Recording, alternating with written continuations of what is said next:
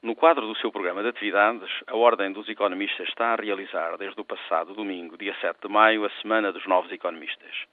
Constitui o objetivo central desta semana a construção de relações de proximidade entre a Ordem e aqueles que estão a iniciar ou iniciaram há pouco tempo as suas atividades enquanto profissionais de economia e gestão, com vista a encontrar formas organizativas que tendam a sublinhar a importância das tarefas que cabem aos economistas no processo da sua realização pessoal e profissional e na afirmação das suas responsabilidades perante a sociedade em que se inserem.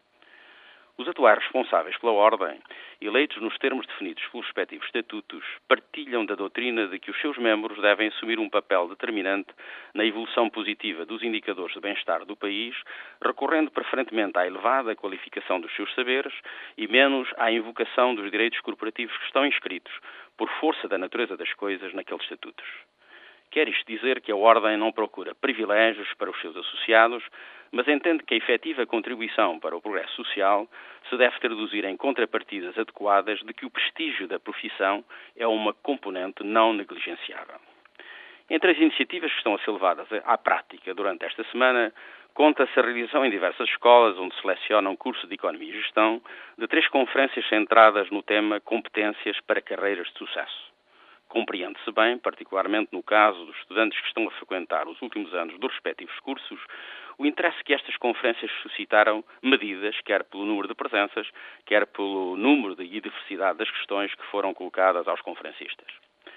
Numa destas conferências, um dos oradores, ligado a uma empresa de headhunters, caçadores de talentos, designadamente para quadros de topo de empresas, referiu que os seus clientes estavam dominantemente ligados aos setores dos serviços financeiros e das telecomunicações.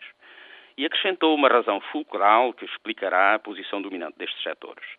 Será no conjunto das empresas que os integram que os centros de decisão estão maioritariamente localizados em Portugal, facto que explicará que os responsáveis por estes centros de decisão procurem empresas com sede no nosso país para a prestação dos serviços de que necessitam.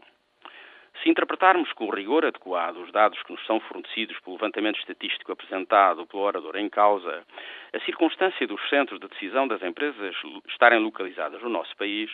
tem, neste caso concreto, dois efeitos favoráveis ao país, aos cidadãos nacionais, aos profissionais portugueses altamente qualificados. Permite, em primeiro lugar, acrescentar valor nacional aos serviços prestados a empresas localizadas no nosso território e leva à probabilidade de o profissional escolhido ser um cidadão de origem portuguesa.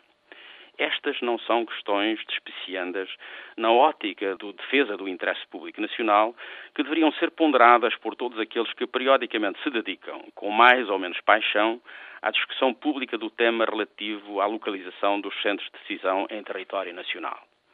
é que a defesa intransigente da inevitabilidade da globalização e do funcionamento aberto dos mercados, como forma de explicar e, em certos casos, defender a livre deslocalização dos referidos centros para fora das nossas fronteiras, esconde, por vezes, sem que à primeira vista disso nos demos conta, a defesa de interesses contrários aos interesses dos trabalhadores portugueses em geral e dos nossos quadros técnicos em particular.